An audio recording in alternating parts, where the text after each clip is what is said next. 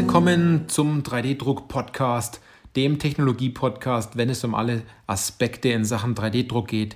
Egal, ob Sie neu mit dem Thema 3D-Druck und additiver Fertigung beginnen oder ob Sie vielleicht ja, ein erfahrener Anwender sind oder 3D-Druck-Dienstleister, Hersteller oder Zubehörlieferant, weil es geht ja immer darum, ob Sie Ihren 3D-Drucker im Griff haben oder ob der 3D-Drucker Sie im Griff hat. Ich bin Johannes Lutz und ich freue mich auf diese Podcast-Folge, weil wir in dieser Podcast-Folge über vier Fehler bei der additiven Konstruktion sprechen werden. Also, wenn Sie darüber nachdenken, speziell für 3D gedruckte Teile zu konstruieren, dann sind Sie jetzt beim richtigen Podcast und äh, vielleicht geht es Ihnen dort auch so, dass Sie sich Gedanken darüber machen, wie geht denn additive Konstruktion? Wo finde ich eine gute Anleitung für additive Konstruktion? Wo gibt es Tipps und Tricks? Und ich weiß das damals noch, ich habe ja auch schon 3D-Drucker verkauft und zwar ganz erfolgreich. Und damals habe ich einen Ratgeber geschrieben zu, ich glaube, der hieß so in etwa 10 Tipps für die additive Konstruktion. Und dieser Ratgeber war der absolute Knaller. Der wurde extrem oft heruntergeladen und das ist etwas, nach dem ganz oft gesucht wird. Und nach diesem Ratgeber habe ich ja das Buch geschrieben, das 3D-Druck-Profi-Wissen-Buch, womit Sie ganz, ganz viele einfache Wege finden, um additiv zu konstruieren. Ich habe in den letzten Wochen Vorlesungen gehalten an der Hochschule Aalen zum Thema additiver Fertigung und ganz, ganz speziell additive Denkweise Konstruktion und Anwendungen. Und äh, daraus entsteht jetzt ein tolles Projekt, was die Studierenden dort tun. Und das Feedback, was wir dort mitgegeben haben, das war einfach gigantisch. Besonders jetzt für dieses kommende Projekt. Denn man steht ganz oft dann da, dass man sagt, gut, ich möchte es jetzt additiv konstruieren, aber ja, wie fange ich denn an? Das heißt immer, Material soll entfernt werden, aber wo denn? Und dieses Bauteil muss danach total komisch ausschauen, wie von der Natur. Aber wo schaue ich denn da jetzt genau hin? Wo mache ich meinen nächsten Klick im CAD, um das ganze Thema zu erzeugen? Und dann der, der, der nächste Gedanke ist dann, hoffentlich mache ich keinen Fehler. Hoffentlich bin ich nicht an der Stelle, dass das Bauteil danach bricht und ähm, ich vielleicht was Wichtiges vergessen habe. Oder dass alle anderen sagen, ja sag mal, warum ist da denn so viel Material dran und da drüben nicht? Und das sind die wirklichen Punkte, worauf es bei der additiven Fertigung und vor allem bei der ja, Konstruktion für 3D-Druck wirklich drauf ankommt. Es gibt keine klare Anleitung, gefühlt. Und wenn es eine Anleitung gibt, anhand eines Beispiels, dann muss ich leider jetzt im Podcast sagen, dass manche Anleitungen totaler Quatsch sind.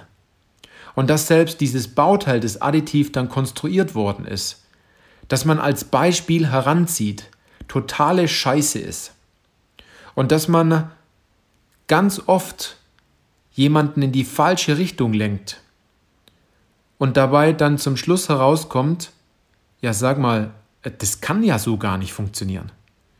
Also bestimmte Anleitungen funktionieren nicht, weil derjenige, der sie gemacht hat, es vielleicht auch nicht wirklich verstanden hat oder sich irgendwas zusammengetragen hat. Der Punkt ist, Gewichtsreduktion, das Einsparen von Gewicht und das Auslegen von Bauteilen bezogen dem Kräfteverlauf etc. ist eine Interpretationssache. Und es geht darum, wie Sie diese Information richtig interpretieren. Additive Konstruktion ist nicht komplex, sondern so wie sie seither konstruieren, ist komplex, weil sie ja nach bestimmten festen Gesetzen arbeiten, die bestimmte Bedingungen haben.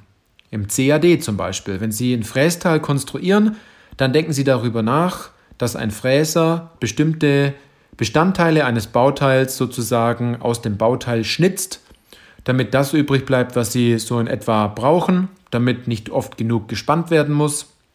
Und Alles andere, was zusätzlicher da ist, müssen Sie schon nicht wegmachen und es stört ja auch keinen, wenn es dran ist. Von dem her ist ja okay. Also man geht schon von Grund her an mit einer falschen Denkweise heran an das Thema additive Konstruktion. Und was wäre denn, wenn Sie mal so konstruieren könnten, wie Sie wirklich konstruieren wollen und ohne darüber nachzudenken, ein Fertigungsverfahren dafür einsetzen zu müssen. Also wirklich vogelwild zu konstruieren. Völlig frei im Raum, mit völlig freien Oberflächen und Material nur dort, wo sie es wirklich brauchen, dann ist es auf einmal einfach, etwas zu konstruieren. Und wenn man das jetzt als Beispiel nimmt, dann ist es schwierig, aus verschiedenen Bauklötzchen etwas zusammenzusetzen und zu sagen, okay, da habe ich jetzt nur noch ein langes Bauklötzchen. Ist wie beim, beim Lego-Spielen, dass man sagt, ah, ich suche dieses eine Bauklötzchen und dann, dann passt's. Hat man aber Knetmasse zur Hand und denkt man in Knetmasse wie beim Thema 3D-Druck, dann ist es egal, was Sie da noch brauchen. Sie nehmen ein Stück aus der Dose von Knetmasse oder Modelliermasse raus und drücken es einfach an Ihr Bauteil hin oder Sie nehmen an der Stelle was weg, wo Sie es nicht brauchen. Natürlich ist es schwierig, in einem CAD-Programm das jetzt zu machen. Es gibt vereinfachte Beispiele und vereinfachte Tools im CAD für 3D-Druck, aber wenn man sich dieses CAD-Programm vom Grund, vom Grund der Struktur anschaut, dann sind die gemacht und zwar nicht für die additive Fertigung. Und darüber müssen Sie sich mal Gedanken machen. Es ist einfacher, wie das Sie jetzt konstruieren. Das bedeutet, Sie müssen noch einfacher denken, wenn Sie etwas konstruieren. Also, gute Beispiele sind zum Beispiel Natur hat bestimmte Muster gefunden, die perfekt funktionieren, die muss man im Endeffekt nur nachmachen.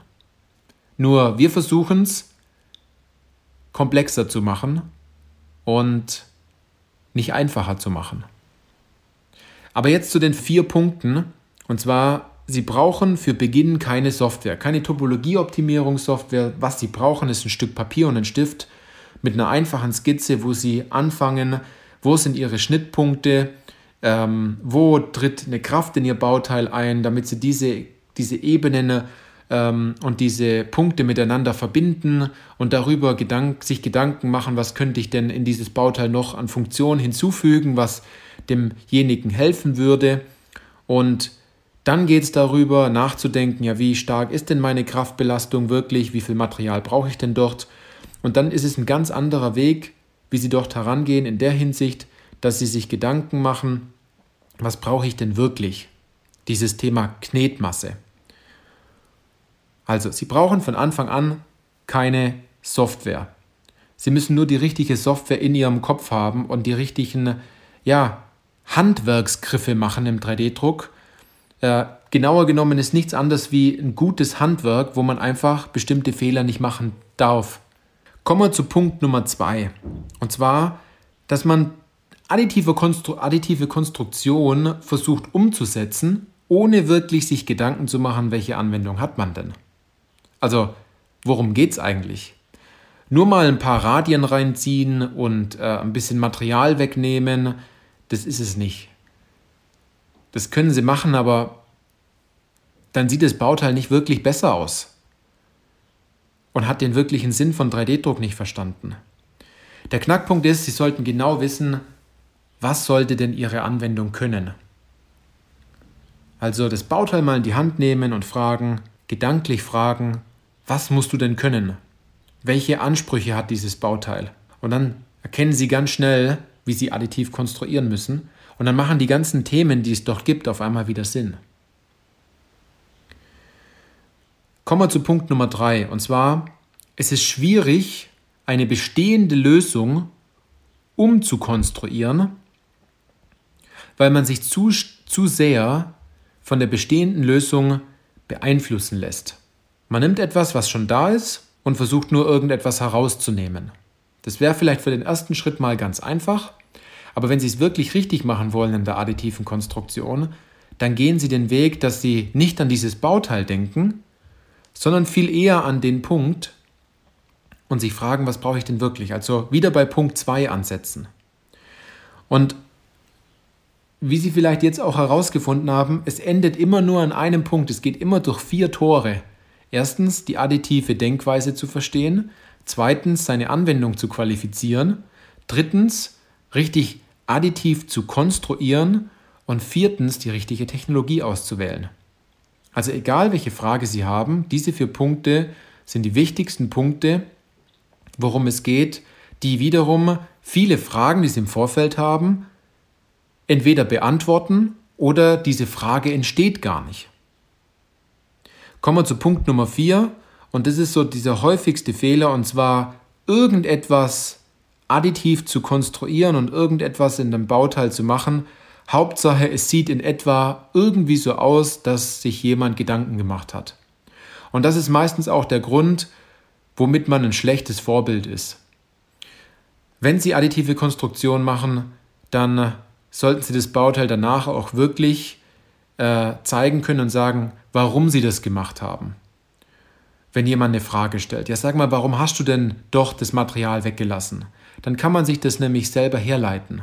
Und wenn man das jemandem auch erklären kann, dann hat man es meistens selbst auch verstanden. So war es früher in der Grundschule, wenn man dem Nachbarn etwas erklären musste, dann hat man es meistens auch selbst verstanden oder man ist zu einer Fragestellung gekommen, wo man sagt, ja gut, das hätte ich vielleicht auch anders sagen können oder das hätte man auch noch anders machen können oder man entwickelt eine völlig neue Idee dafür, weil man dieses Thema einfach völlig durchdrungen hat. Also, bitte machen Sie mir diese vier Fehler nicht in, additiver, in der additiven Konstruktion. Ich möchte sogar fast sagen, dass es wichtiger ist, eine Not-to-Do-Liste zu haben, also eine, welche Fehler man nicht machen sollte bei additiver Konstruktion, anstatt den Leuten sofort zu zeigen, wie man es macht. Um aber das nochmal zu, kurz zu wiederholen, Sie brauchen am Anfang keine Software, sondern Sie müssen die richtige Denkweise haben. Zweitens, checken Sie Ihre Anwendung, qualifizieren Sie das, was Sie wirklich äh, umkonstruieren wollen oder dass Sie von Grund auf konstruieren wollen, in welcher Situation Sie dort stehen. Drittens, die bestehende Lösung, die beeinflusst Sie meistens in der additiven Konstruktion. Und viertens, irgendetwas zu machen, Hauptsache, man hat irgendetwas additiv konstruiert, ist der falsche Weg.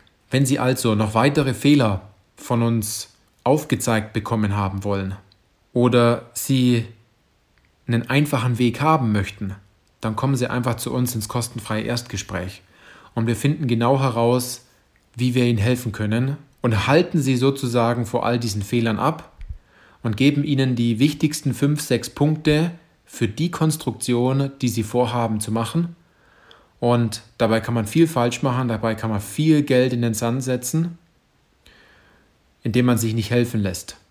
Weil verglichen mit anderen Technologien ist es doch genau dasselbe. Sie gehen doch auch nicht an ein Spritzgusswerkzeug hin, ohne dass sie wirklich verstanden haben, wie man dafür konstruiert.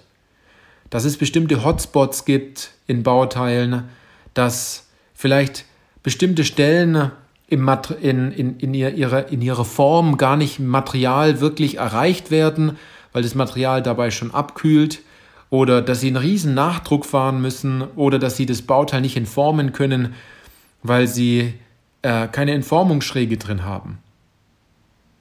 Diese Fehler machen sie ja auch nicht mehr. Und das ist der wichtige Punkt, worum es geht.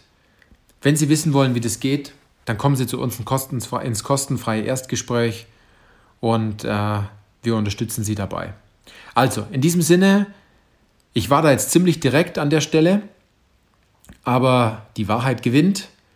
In dem Fall hören Sie den Podcast ja, weil Sie sich dafür ja ganz stark interessieren und das besser machen wollen oder neue Informationen richtig interpretieren und aufnehmen wollen. In diesem Sinne, machen Sie es gut und bis zur nächsten Podcast-Folge.